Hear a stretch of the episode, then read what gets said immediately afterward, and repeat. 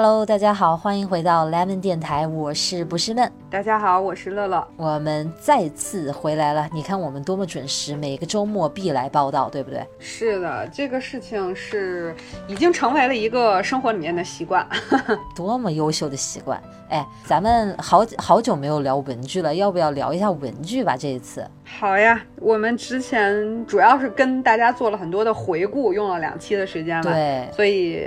我们既然是呃两个文具爱好者，这期就回归一下文具这个主题。回归一下，是的，还蛮久没聊了，还蛮想聊一下的。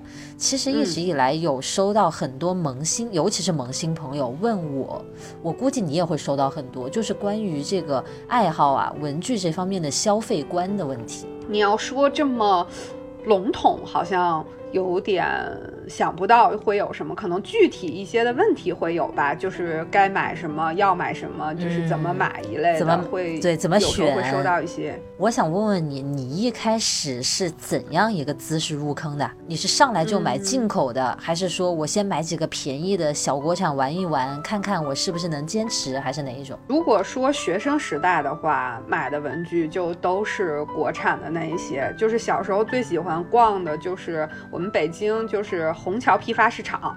这个如果生活在北京的小伙伴可能都会知道，特别是跟我年龄差不多的，就在北京的天坛公园附近，它有一个虹桥市场，然后那边就是有一大层还是两大层都是卖各种文具的。那个时候就是开学之前就会拿着父母给的一个钱，说我要去买一些采购一些这个开学之前的文具了。对对对，然后那时候可能买的多的就是那些国产的，我现在都已经不记得名字的品牌了吧？但是晨光一类的应该是有的。但是那个时候不算入文具坑，对吧？那个是一个日常的需要使用的东西。哎，对。但我想说的是，就从小就喜欢漂亮的文具，这个确实是。然后上班之后呢，其实也有喜欢，但在上班之后呢，就是其实还是在随便买买，以正式的姿势。跌入文具坑之前吧，就是随便买买的时候买过灵美哦，你那时候就买过灵美了，那你很早哎。对，就那时候还没有正式入文具坑，买过拉米，然后买过一些就是韩国的比较漂亮的小本子，也是在实体店那啊，呃，我都不记得什么牌子了，反正就是在实体店那种。从我的过程里面，就是一直在文具这件事儿上，我是愿意在文具上花钱的一个人。就是我还是挺爱挺挺爱这个东西的，是对。然后我正式入坑就是买 Hobo 入坑的，就你一开始就上 Hobo 了。对我可以说是因为 Hobo 才入的文具坑，是这样的一个过程。我是因为看了一篇文章讲 Hobo，然后就觉得这个本子真好，嗯，我就才想说我也来写吧。然后就买了 Hobo，买了一些呃相关的 RT 啊、MT 的，就是少量的胶带，然后这样就入坑了，就开始了。哇塞，哎，那你那一次，你第一次买 Hobo 是怎么？是国内现货还是什么团购，还是官网买？国内现货。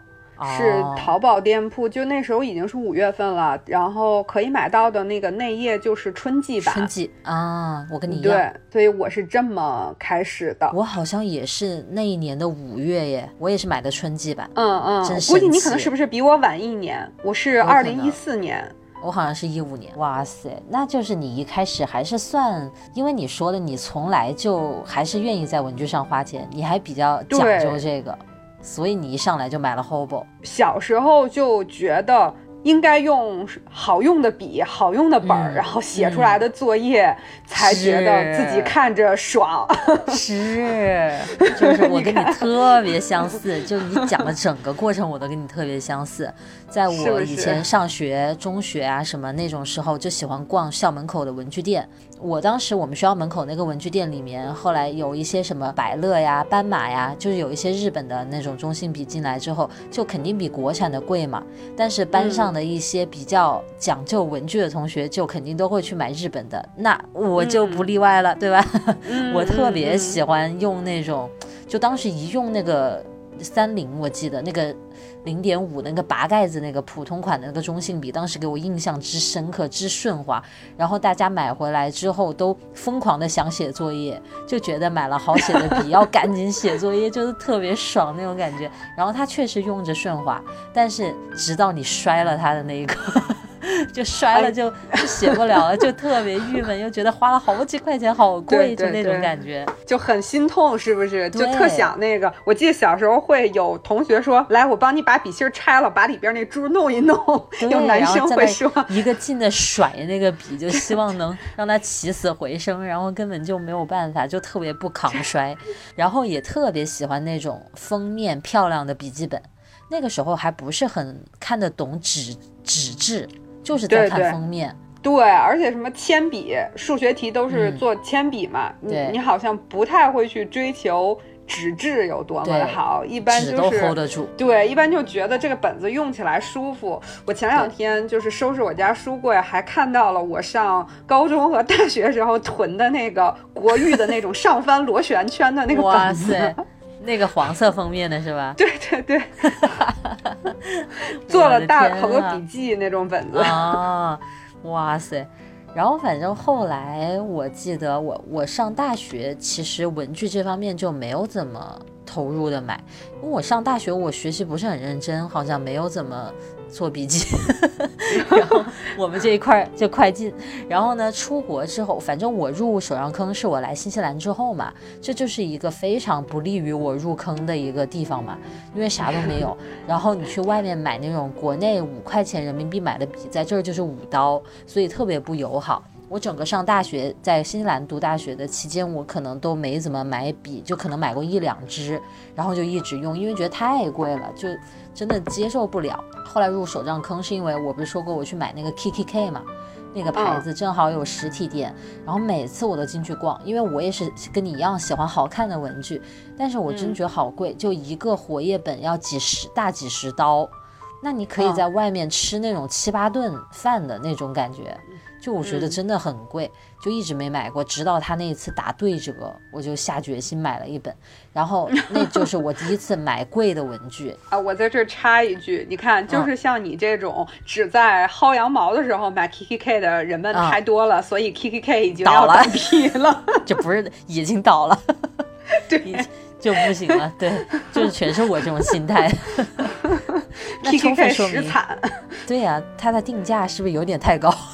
所以大家都等着薅羊毛，好像也有一支拉米还是派克吧，以前的钢笔，这就开始入手上坑。但是我那个 KK 没用到一周，我就发现了 Hobonichi，所以我就下单了。后我是第一次买就是从日本官网买，因为我不管从哪儿买都是海淘，我从国内买也是海淘，我就是从官网买。对，然后我就买了两个，我买的 A 六的，买了一个本子春季版的。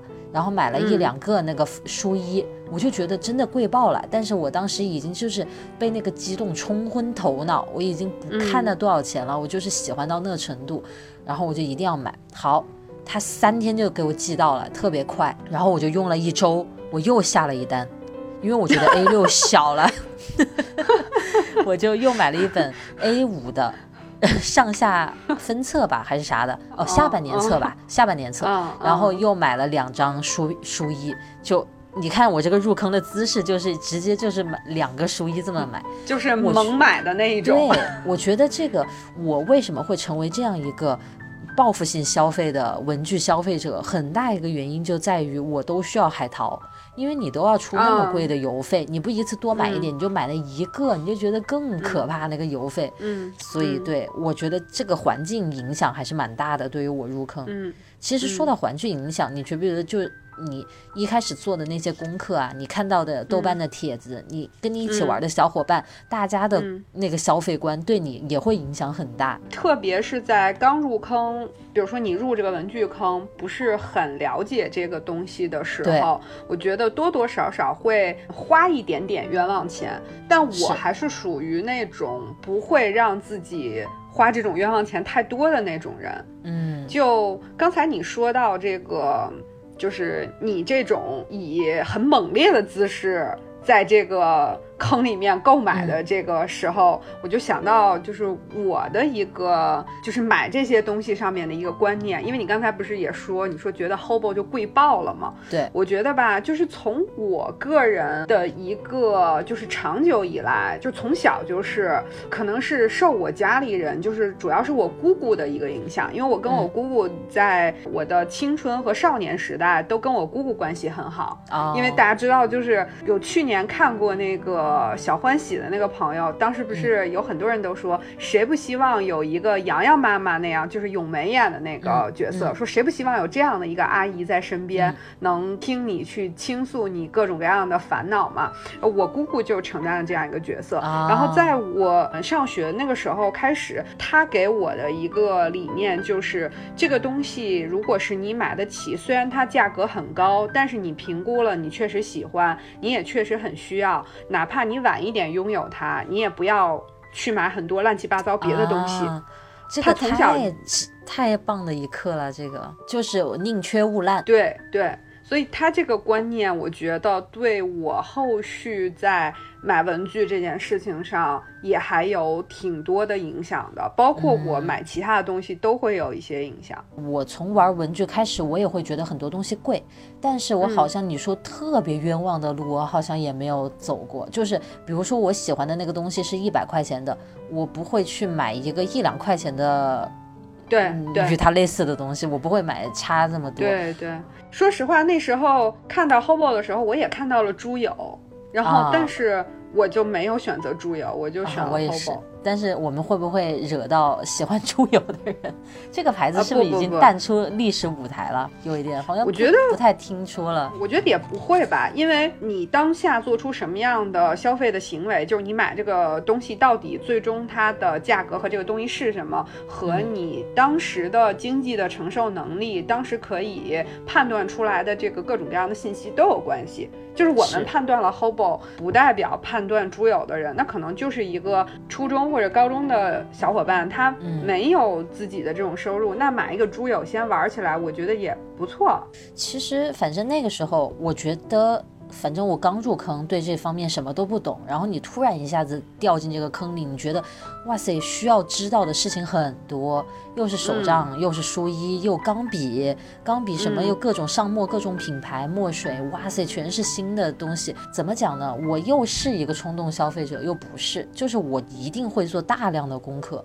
我超级享受我现在疯狂的掉坑，然后我疯狂的对比，去选出我想买的东西的这么一个过程，我就特别喜欢到处调研搞这些事情。所以我在当时我选了 Hobo 呀这些，我肯定还是做了判断的。我个人是觉得你说的是。提前去做功课这件事情真的是很重要，很重要。就是如果说你对这个东西已经产生了兴趣的时候，特别是我觉得现在，如果真的是萌新来说，在手账这个领域可做的这个可参考的这个功课的材料，比你我入坑的时候真的要丰富的多太多了。而且你现在能看到视频，对我们当时都是图文。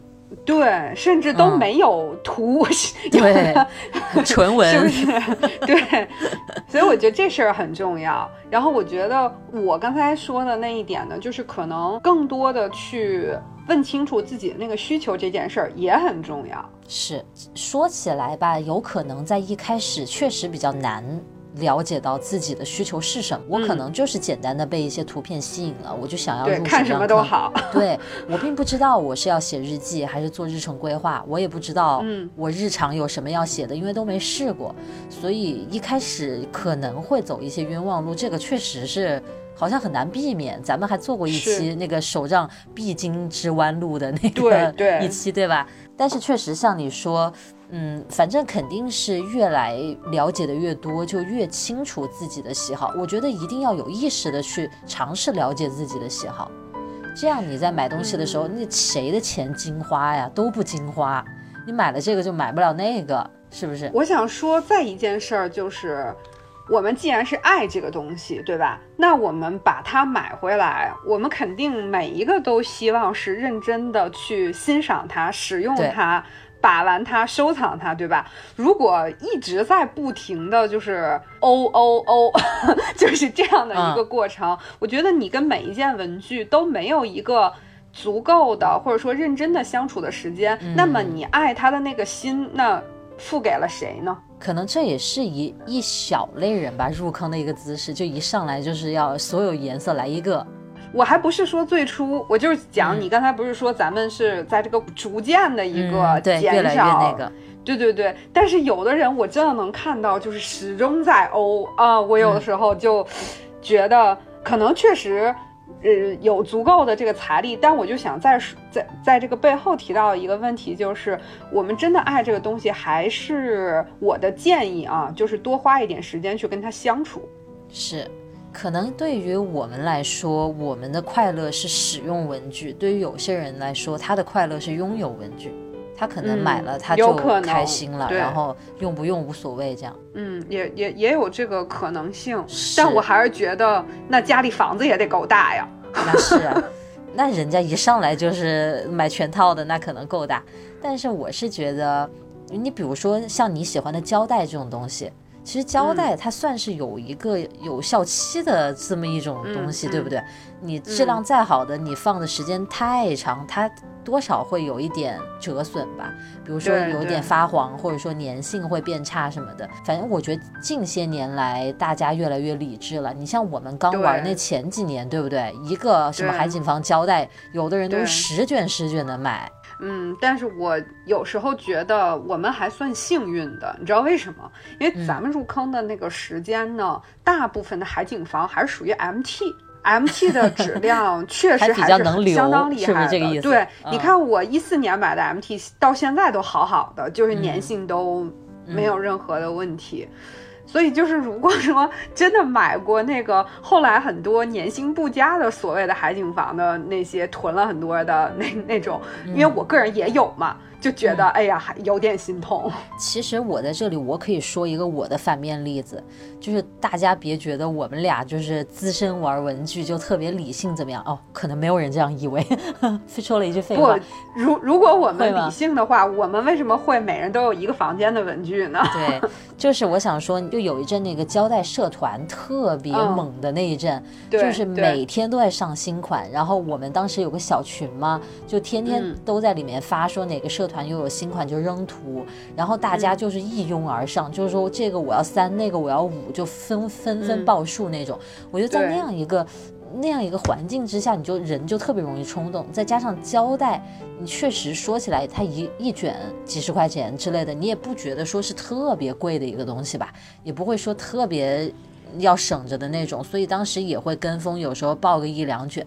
然后我确实手上也有那个时期的非常海、非常海景房的胶带，就是咱们显然风格不一样，我就不会用很多素材类的胶带。那可能到现在我都一循环，就一循环吧，可能最多用了。我就觉得你倒不是说这个钱，你你你可能浪费了这么几十块钱、一百块钱，也不是说特别多，但是你就会看着它，你就真的觉得很可惜，就是它没落到一个能特别好好的用。他的人手上，我踢那个胶带都觉得倒霉，就落到我手上，就在那吃灰，就真的会有这样的感觉。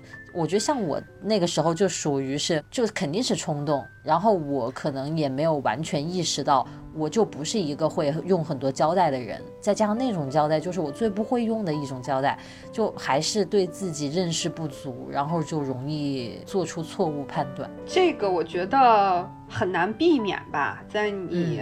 在这个坑里玩的过程当中，我觉得这个事儿还是挺难避免的。我也因为有，就是说这一卷胶带里面，我就觉得两三个图案是我特别特别喜欢的，那我也就会买一卷。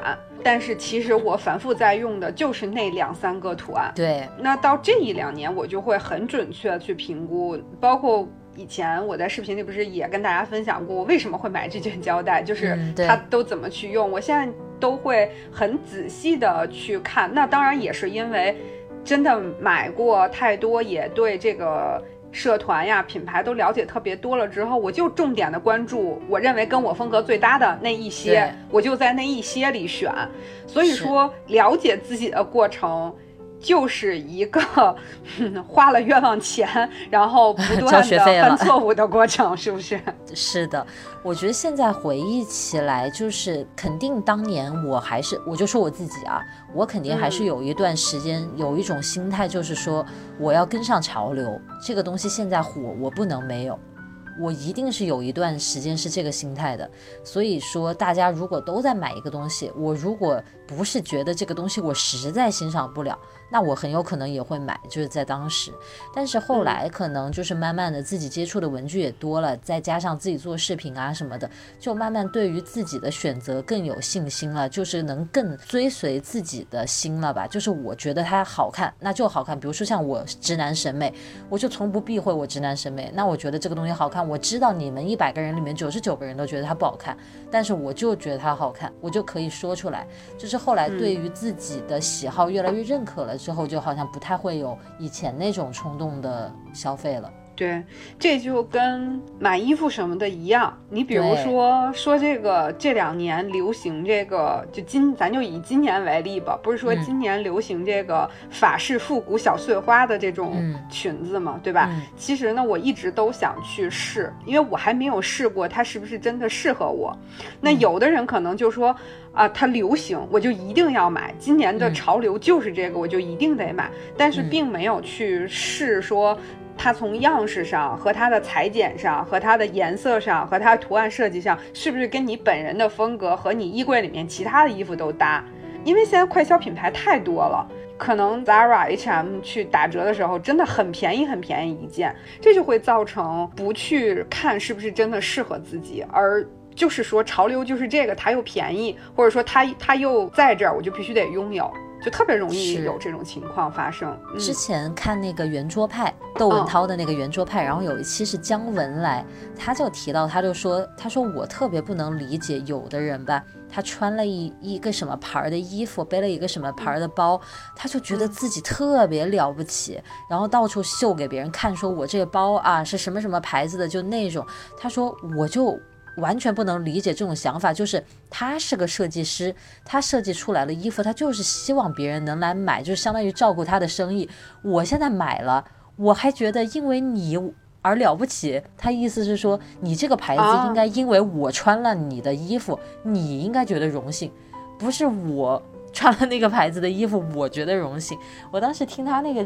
话之后，我就觉得妈呀，这哥们儿真的太自信了。虽然我也不是说大家都应该这么想，但是确实从他的那种他那种比较极端的想法，对照我们绝大多数人的想法，确实会有这种为什么呢？就是因为一个品牌就会觉得自己的身价都好像提高了，其实自己几斤几两自己不知道吗？是的，其实刚才我们讲的这些，说到底就是在这个。消费的过程，因为现在真的是一个买买买的年代，直播带货这件事这么火，是的，对吧？就是这个从明星到老板，对吧？那个 董明珠小姐都亲自下场去直播带货，嗯，就是它是一个鼓励大家去拉动内需的这种年代。所以到底这种内需的东西，呃，是不是真的能够实用到？就是是不是真的是我们需求到的这个事儿，好像是我们大家都需要长久做的一个功课。退一步说，还不说这个东西是不是真的实用，但是一定是首先是这个东西是真的让自己满意的，你是真的发自内心喜欢的，而不是因为谁说这个东西好，比如说不是闷就说这个笔特别特别的好写，那我买回来了之后，我觉得也就一般，但是我还硬洗脑，就觉得哎呀。应该还是一那么多人都觉得它好，那它应该还是好吧？我觉得其实也没有必要吧。很多时候，因为毕竟玩文具的过程是你在跟这个笔之间，你们两个的一个对话，对吧？我突然间想吐槽一句，就是呃，当你介绍当不是们介绍了一个东西，说这个东西好，然后呢，我就买回来，我自己用了，我觉得它不好之后，我才有一个这样的结论。我觉得这样的朋友都是非常赞的朋友，客观是不是？对对，你你就知道我想说的另外一种人是，咱们就点到为止，点到为止，点到为止。像我们俩吧，这种玩的比较久的人，肯定现在是比以前要理智的多得多得多了。早就过了那个疯狂的买的时候，而且话说回来，也该买的也都买了，对，也不缺那么多，没有那么多缺口了，对，就不太会那么经常去买。但是对于很多像。比如说刚入坑，他还有很多可以买的，他的房间还很空。这种，然后呢，大家谁也不是说有无限的钱，我就觉得，就像我们前面说的，对于这类同学，就是肯定是要慢慢的尝试去了解自己适合什么。但是我觉得另一方面也是，尤其是年轻的朋友，一定要对自己的经济水平有一个客观的评估。尤其是你现在如果还靠父母给你的生活费，你不要去说借钱买一个所谓的厉害的钢笔。你说起来，你是为了爱好消费，好像是很很追随自己的内心，但是可能不是一个正确的时候。对，是的，非生活必须类的消费是不是必须的？我认为是必须的，不然我们就不叫生活了，对不对？如果我们每天的消费都只是围着嗯吃喝这些事情，那我们只能叫做活着而已。我很认同这一点，但是我认为除开生活必须消费的外界的这一些消费，还是应该建立在符合自己的经济条件和经济消费观上，在这个基础之上。做出选择是，我觉得很多时候我也很能理解，比如说我们看到了别人拥有一些超超贵、超美。超好的一些文具，我心里会有那种柠檬的感觉。我就啊，我也很想有啊，但是我买不起啊。就他就什么都能买，我就不行，就也会有这种心态。哎，你说到这个，我就想到了，原来我们俩不是还讨论过，就是有一个韩国的 ins 上的博主，每天都晒万宝龙，万宝龙，好多好多万宝龙，记不记得？咱俩还讨论过，说这个人怎么有这么多万宝龙？是，然后他过生日都收万宝龙的蛋糕呢，真的是。对对。所以你看，我们一样买了这么多。买了这么久，一样有这个心态。是的，但是我是想说，你千万不要被这个心态激到而去冲动消费或者干嘛的，因为其实在这个地方，我们是要摆平心态，我们要处理的是那个心态，而不是说真的是没了这个东西我就活不下去了。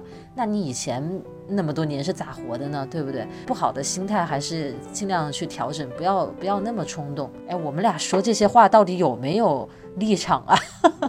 还可以吧，我觉得还是，我觉得还是有的吧。我也觉得应该还是有的。就是你在说的这个过程里面，我就想到之前我们俩的一些那个对话嘛。我还记得特别清楚，去年我去日本，在 Hobo，然后咱们俩一起买了那个毛茸茸的小熊的那个 Vix 的书衣的时候，他当时会配有一个那个小熊本人。是一个玩小玩具小挂饰，当时我们两个人还说，这个小熊真的太贵了，就是这个小熊跟这个书衣差不多一个价格，就怎么会贵成这样？然后我们两个人都还说啊，我们还是先拥有书衣，就那个小熊就先算了吧。是，就我觉得我们就是在评估嘛，就是面对着我肯，我们都知道挂上那个小熊之后，那个书衣会更美、更完整，对不对？更可爱。而且我们当中又有一个人已经站在店里了。其实机会是特别好，网店都没有了，应该是。对啊，我们还不是那种说我们站在那儿就能立刻什么都不想就把这个是一个那个价格的小熊买下来的人，所以我们就在评估我们到底需要的是什么，然后这个小熊是不是可以以后延迟再去满足嘛？你说到这里，我又想到那句话，就是千金难买我乐意，也反过来说，可能那个小熊就是没有在我们心目中喜欢到了那个份上，我愿意说。当下就要一定要花那么多钱去拥有它，嗯，对。而且我不知道，就说到这个话题，我不知道你有没有啊？我还就是有一种有一点点自虐的，特别愿意拥有那个延迟满足的那种心啊，嗯，你知道吗？就是，嗯，比如说我。在疫情特别严重的时候，然后呢，我就看瓷器的时候，就看中了两个结川明的盘子。然后那时候疫情特别严重，都跟日本不是断油了嘛，然后东西都回不来。然后我就问店主，店主说：“那这可能要等很久，说等多久都不知道啊。说那个不好说，你还拍不拍？”我说拍，我当时就 拍了。嗯，然后我真的是五六月六月份上个月才收到。你看这都多长时间了？是，那我收到的时候，我觉得好开心。这就是充分说明你是真的喜欢这个东西。因为有的人他不是那么发自内心的喜欢的话，等了这么久寄来，他也不是那么喜欢了，你知道吗？就是他会很快的变那个喜好。那我们是不是真的应该就是买这个东西的时候，让他在购物车里多躺几天？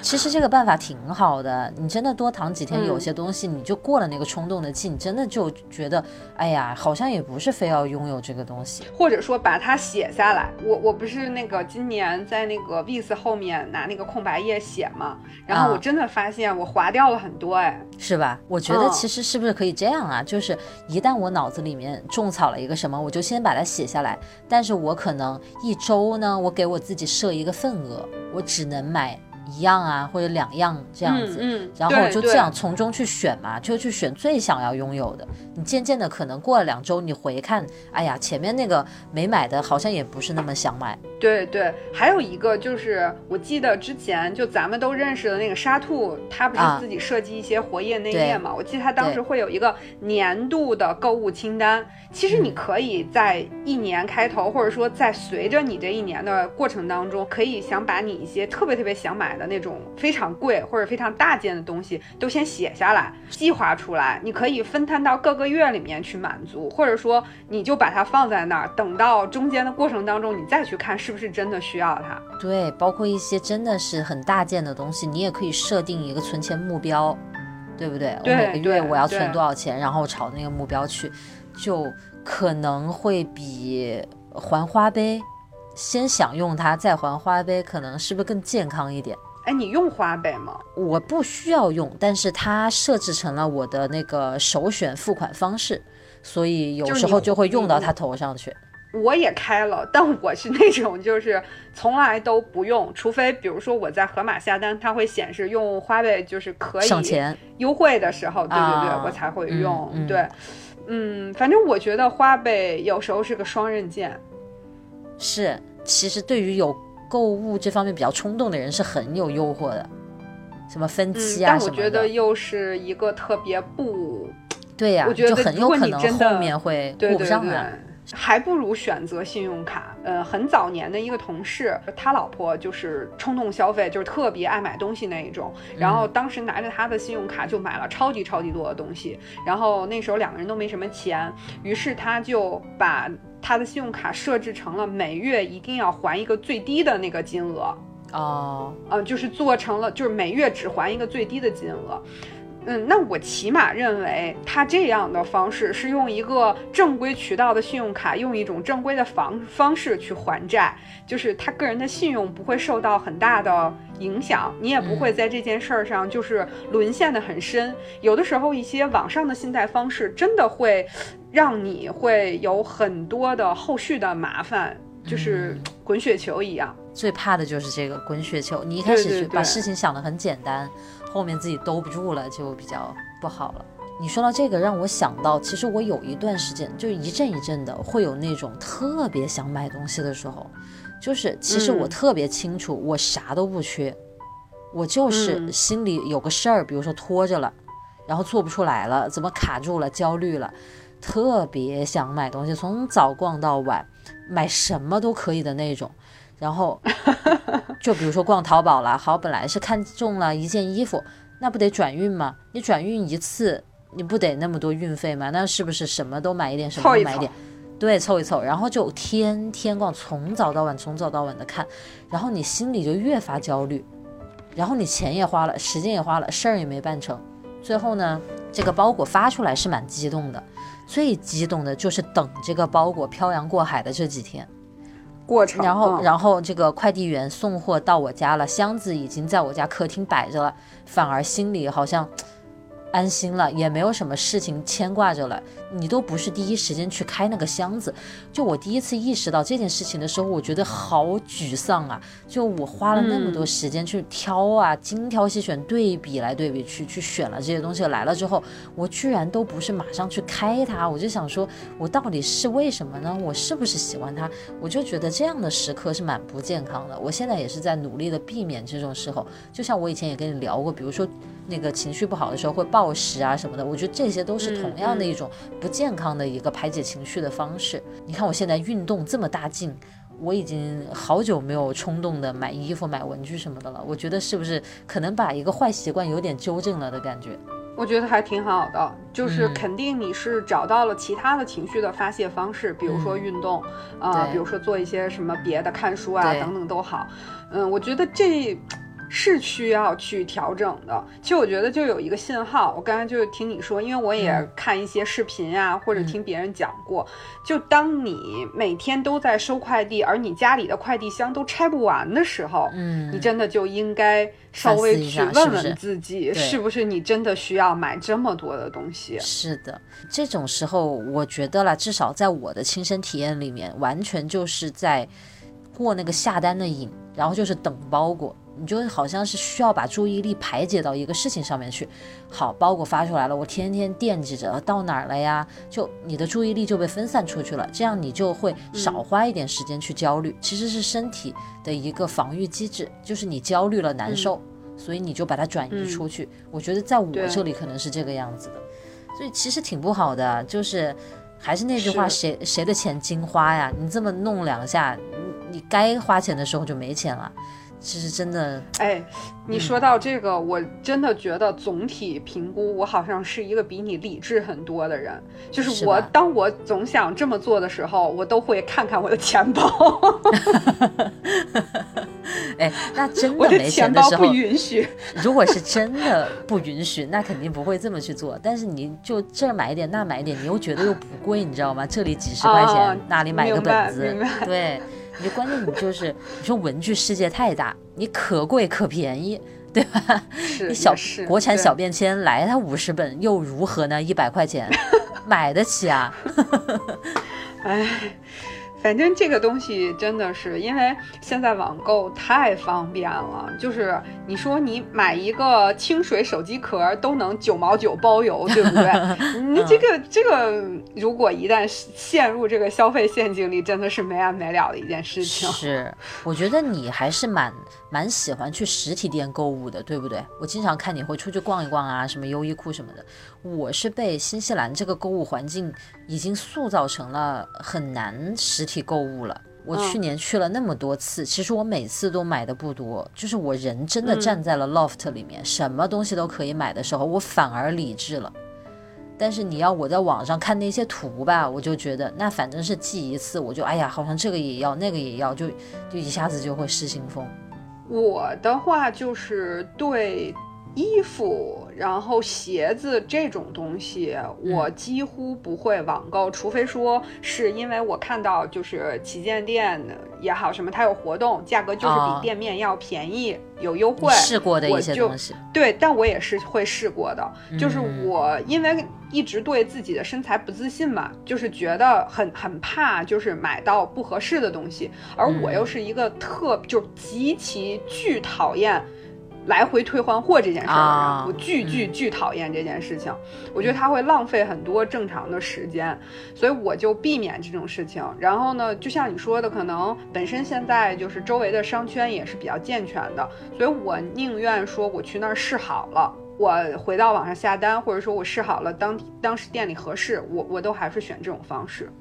哇塞，你不你不是比我理智一点半点，我跟你说。我跟你不是一个境界，真的，就是我觉得我就很多时候还是买东西有瘾吧，可能就是还是属于情绪没管控好的时候，就会选择这种方式。然后你再加上我海淘，我也不可能退，对，很麻烦，就很经常的大 批量的买衣服，哇塞，衣服这个东西你真的是我我做的很不好。其实以前会那样子，就是有情绪不好的时候要爆买衣服。然后呢？后来发现自己瘦了，就又爆买衣服，就 你就觉得你有资格买了，就觉得哎那些衣服我可以穿了，然后又爆买衣服。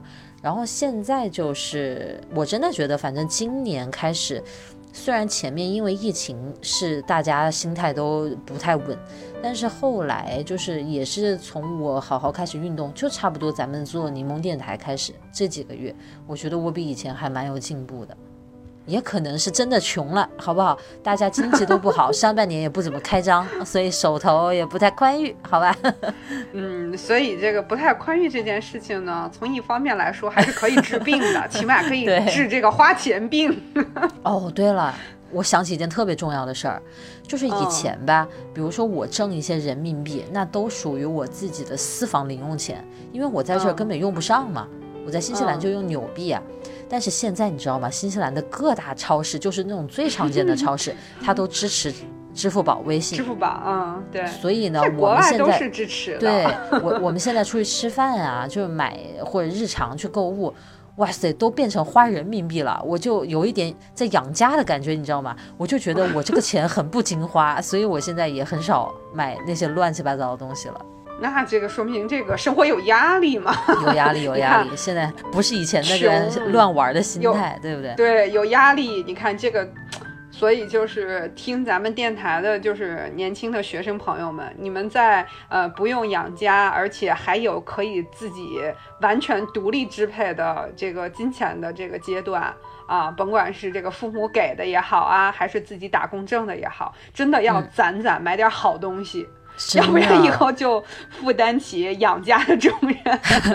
我现在是想一想，其实我这个可能话题有点差远。反正你如果说给刚毕业、大学刚毕业的我自己去给建议的话，我一定会有一条，就是不要乱买那种。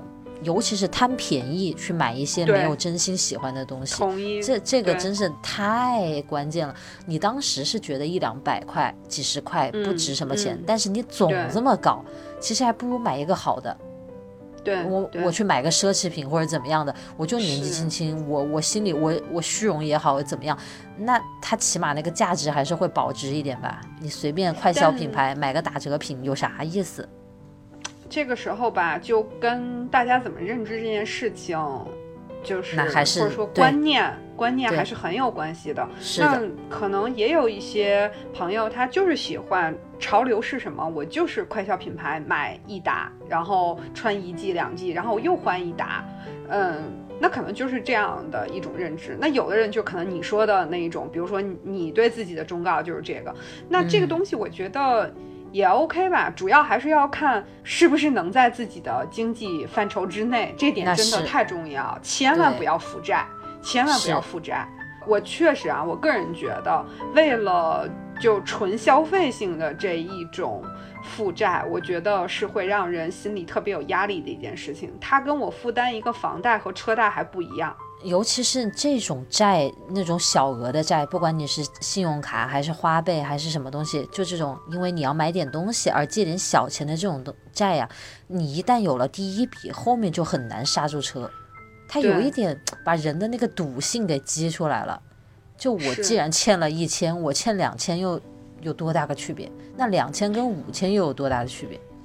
就越来越多。是的，我记得咱们年终总结不是还有一个朋友。还是两个朋友都有跟我们分享过，就是债务问题，然后现在已经处理好了。我真的特别替他们高兴。就是有时候，我觉得债务问题、健康问题，都是人生必须立刻、马上、分分钟要解决的，真的是不能拖。就这种问题，是是，我觉得反正听我们电台的同学，可能多数了还是比较年轻的学生。这种，我真的觉得年纪轻轻的时候。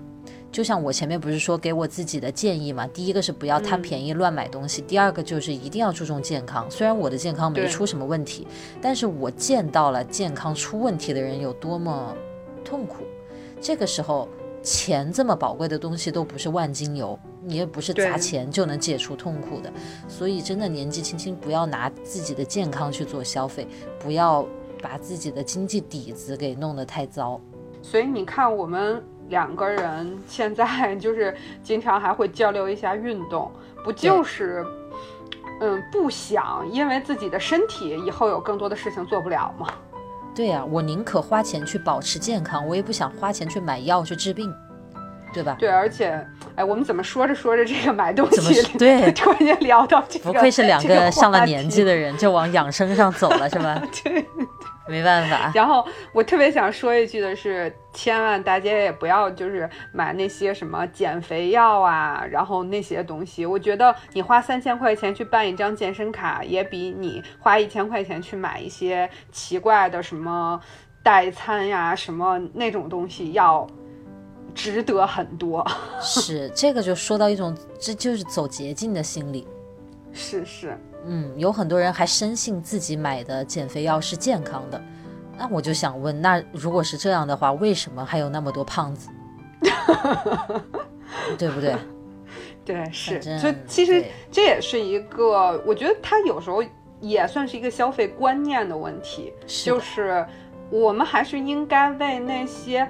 更有本质上的价值的东西去买单，你比如说你去健身房好好的找一个教练，让他带着你去做无氧的这种训练，那你真的可以得到一些肌肉啊，对不对？是，因为我觉得他的嗯很值得的。是这个真的是很底层的一个消费观，就是每个人消费观的一个根基。对我们也不是说谁的消费观就一定不好，不是说谁高高于谁。对，但我们就是我们俩的个人大家分享，对对对，都是一个大前提，就是钱是有限的。如果咱们都是私聪，那我们就对吧？就随便。对你，你想负债以后什么买车买房养孩子，可负债的地方多了去了。对，想感受那个感觉，那我对不对？以后有的是机会，好不好？今天我觉得是一个挺随意的分享，但是也讲了我们蛮多个人的一些看法和个人经历的。我会假想在听我们这番话的人是比我们年龄小的一些，比如说刚出社会或者还在上学的一些同学。我很多情况下也是在对过去的自己在给出一些建议。是是，就大家都有年轻的时候有在消费这些问题上，呃，想不清楚的地方，或者就是呃，就钻了牛角尖的地方。我觉得，如果说听到我们这期的朋友能因为我们的这个分享，给你有一点点的思路上的变化，我觉得就咱俩都算是给大家提供了很好的一个建议了。冲动是真的是魔鬼，任何时候冲动了，你都。不一定是遵循你内心做出的一些选择，所以还是冷静一点，然后多观察一下自己的内心到底想要的是什么，注意一下自己的经济水平、支付的能力，对吧？就好了。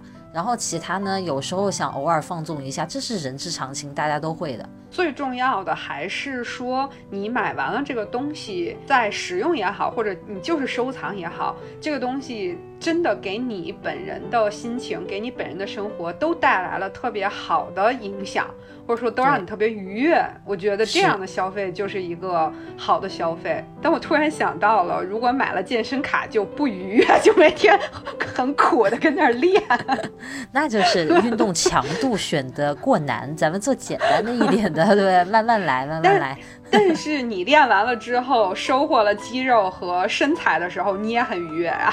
是运动了就会分泌多巴胺，你就会觉得我今天超有成就感的。那你获得的其实多很多。对对对。哎呀，今天这一期好理智啊，对我对我也是蛮好的一个谈话。我也是很多时候还是对对对，需要一下这样的分享。这个能整理一下自己也是一件很不错的事情。是的，再跟大家想在最后说一下，就是呃，我们现在除了 B 站之外，除了网易云之外，还有喜马拉雅和呃苹果的播客都能收听了。因为有的时候，比如说我们可能视频已经公布出来了，但是可能在 B 站上面的音频暂时还没有这个通过的时候，你们就可以去我刚才说的那些渠道听音频就可以了。是，希望大家多多关注我们，我们每个周末都会来跟大家聊天的。好，那我们今天就到这儿。好，那我们下期再聊，拜拜，拜拜。